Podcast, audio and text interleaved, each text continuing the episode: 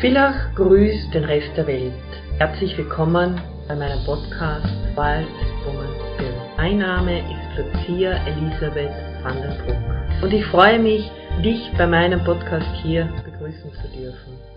Wild Woman Spirit ist die Kraft in dir, die gelebt werden will. Ich widme diesen Podcast allen Frauen und allen Menschen dieser Welt, die sich verändern wollen und die Nase voll haben und nicht mehr zur passt eh schon Gesellschaft gehören wollen. In diesem Sinne wünsche ich dir mit der heutigen Folge viel Spaß. Was sagt dir Resilienz?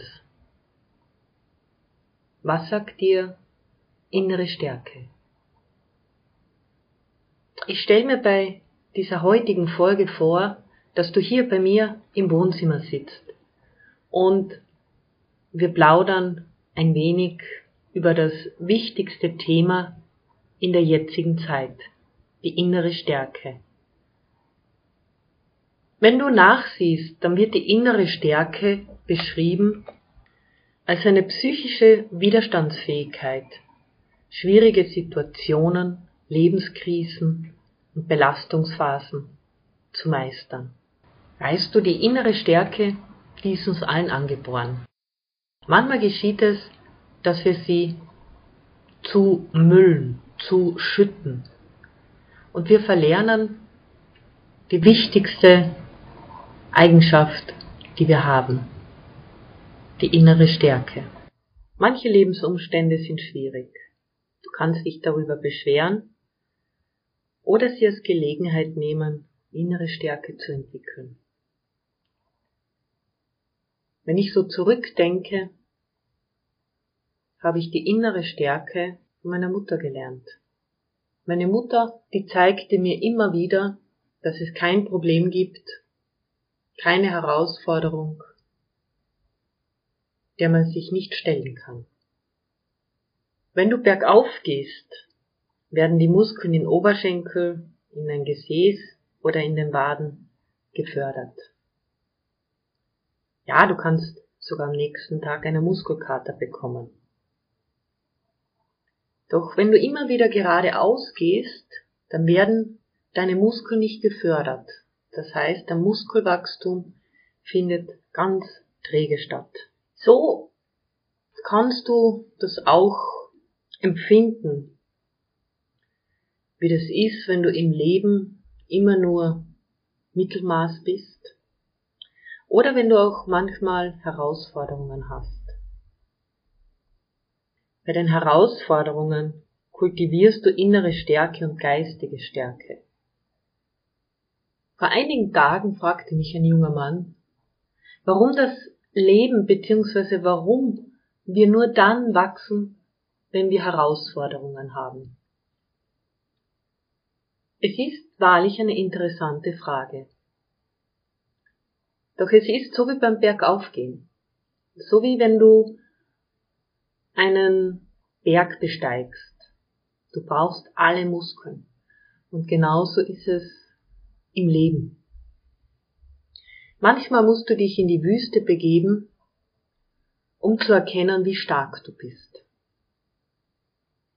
Ich kann mich noch gut erinnern, vor vielen, vielen Jahren, da habe ich meine innere Stärke gut weggepackt. Ich war so der typische Mit-30er, der sich beschwerte. Jeder war schuld, nur ich nicht. Das Wetter, die Menschen. Und oftmals fragte ich, beziehungsweise betete ich zu Gott und fragte ihn, warum er mir so viele Aufgaben gibt. Der Mut, gehörte in dieser Zeit nicht zu meinen Stärken. Ich ging zwar immer mit mutigen Schritten voraus, doch ich glaube, jeder, der mich wirklich, wirklich gekannt hätte, hätte bemerkt, dass hinter dieser Maske des Mutes die pure Angst lauert. Manchmal explodierte ich, Auch die Explosion ist ein Zeichen von Angst. Aufgeben, das war nie mein Ding. Aufgeben tut man einen Brief. Aufgeben steht hinter der Türe. Diese zwei Sätze waren das Mantra meiner Kindheit und meiner Jugend. Aufgeben war bei uns in der Familie keine Option. So wurde ich schon in frühen Jahren darauf gechippt, sage ich einmal heute, dass Aufgeben nie eine Option ist. Geh immer weiter. Erreiche dein Ziel. Ich sehe das heute etwas anders. Ich sehe das Aufgeben heute Stärke.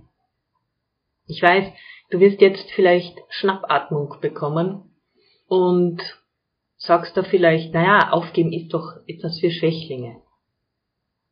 Stopp, stopp. Man sollte da schon mal unterscheiden, ob man aufgibt, weil man erkannt hat, dass man nicht mehr kann, oder ob man aufgibt, weil man immer aufgibt, weil es ja eh nichts bringt. Und diese passt eh schon Gesellschaft, das sind diese Menschen, die lieber aufgeben, bevor sie einen Berg besteigen. Aber dieses Aufgeben, was ich anspreche, das ist die Stärke. Wenn du weißt, du kannst nicht mehr, du hast all deine Reserven verbraucht, und auch wenn du zehn Meter vom Gipfelkreuz bist, die Vernunft siegt, dein Körper siegt, und du kannst die Hände hochreißen und sagen, ja, ich bin ein stolzer Verlierer. Denn das nächste Mal habe ich es gelernt. Und genauso ist diese innere Stärke. Es gibt so viele Möglichkeiten, diese zu kultivieren. Ich nenne die innere Stärke gerne das Licht am Ende des Tunnels. Weißt du, was ich meine? In dieser Zeit, Mitte 30, da hatte ich immer einen, ein Lichtlein am Ende des Tunnels. Und ich wusste immer, die Welt hat noch viel, viel mehr zu bieten, als ich sie jetzt sehe. Du kannst es Liebe nennen, du kannst es Gelassenheit nennen. Heute nenne ich sie innere Stärke. Die innere Stärke von sich selbst überzeugt zu sein, dass in dieser Welt noch viel Wunderbares gibt. Menschen mit innerer Stärke, die hadern an sich. Es ist normal. Denn wir alle sind Menschen. Doch wir stehen auf, wir schütteln unsere Asche vom Leib. Und wenn wir Tränen in die Augen haben, wir haben unser Ziel, wir justieren uns neu und wir gehen weiter. Und manchmal ziehen wir das Schwert. Das Schwert, mit dem wir auf der einen Seite der stolze Verlierer sind und auf der anderen Seite die Vergangenheit mit einen Schlag durchbrechen. Wie kannst du Resilienz lernen? Wie kannst du Resilienz aufbauen? Resilienz beziehungsweise diese innere Stärke, die kommt nicht über Nacht. Es ist nicht so, dass du einen Brief schreibst, ihn verbrennst, ihn an das Universum abgibst und simsalabim am nächsten Tag hast du die innere Stärke. Nein. Bei mir hat es sehr lange gedauert, bis ich diese innere Stärke wiedergefunden habe. Der erste und wichtigste Punkt, das ist der Optimismus wenn du über dich selbst lachen kannst und wenn du im Regen tanzen kannst. Der Optimismus, der dich Zuversicht macht und dass du darauf vertrauen kannst, dass alles gut wird. Der zweite Punkt ist die Akzeptanz.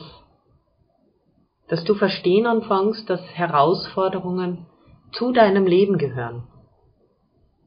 Denn wer wärst du ohne deine Herausforderungen?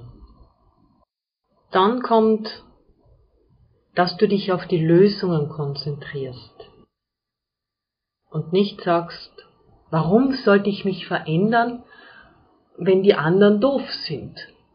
Es ist dein Filter, deine Welt. Und wenn du dich änderst, um ein Grad änderst du deine Welt. Das nächste ist, dass du diese antrainierte Opferrolle verlässt. Wir sind tagtäglich in der Opferrolle. Und selbst ich bin oft in der Opferrolle. Wenn meine Katze zum Beispiel, die ich wohl bemerkt, abgetischt liebe, mir um drei Uhr in der Früh eine lebendige Maus hereinbringt, dann bin ich in der Opferrolle. Weil ich dann sage, warum immer ich? Wenn meine Katze vor der Maus sitzt und mich mit großen Augen, erwartungsvollen Augen ansieht, dass ich die Maus fange, ja, dann bin ich in der Opferrolle. Denn da frage ich sie, warum immer ich?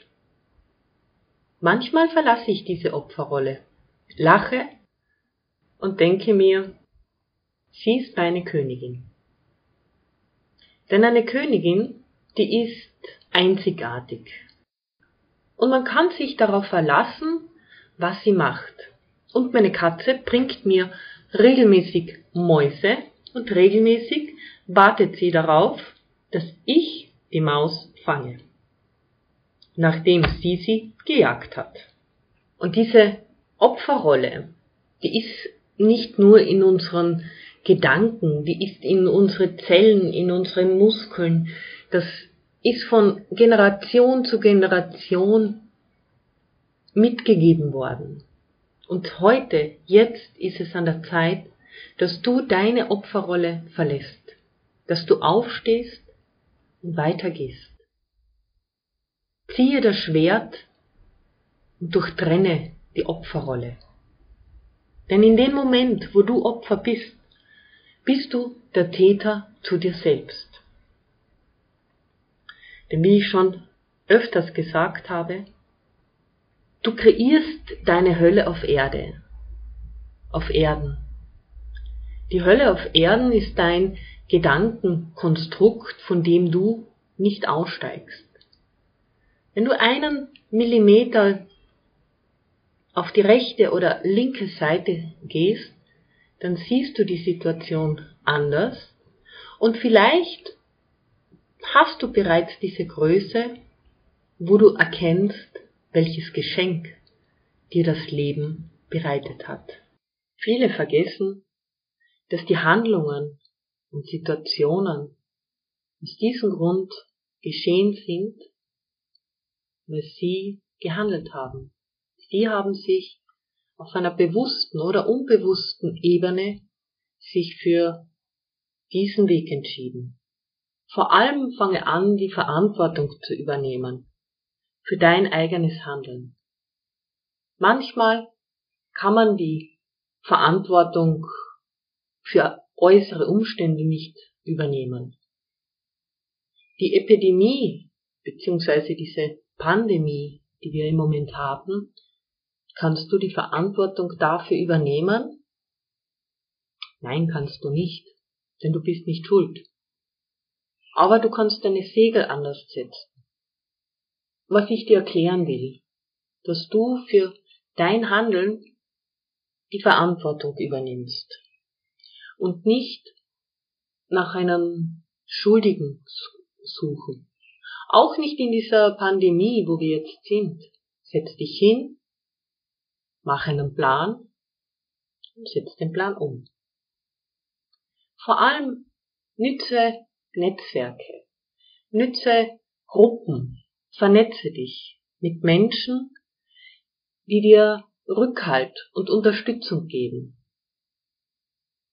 Denn wir ist mehr als ich. Und in diesem Zusammenhang möchte ich dich von Herzen aus einladen, zu unserer beziehungsweise zu meiner Mastermind-Gruppe zu kommen, wo du Menschen findest, die sich gegenseitig unterstützen. Denn wir ist mehr wie ich. Du bist der Planer deines Lebens, du bist der Regisseur deines Lebens. Und so wie du deine Zukunft planen kannst, so wird sie auch. Wie visualisierst du deine Zukunft? Hast du eine bunte Welt oder ist sie nur schwarz? Mit Resilienz bzw. der inneren Stärke wirst du nicht zur Superheldin. Nein, denn du bist schon ein Superheld. Mit jedem Tag, wo du aufstehst, bist du ein Wunder, ein Diamant.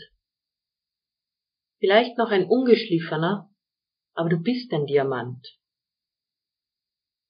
Trainiere jeden Tag eines der sieben Punkte.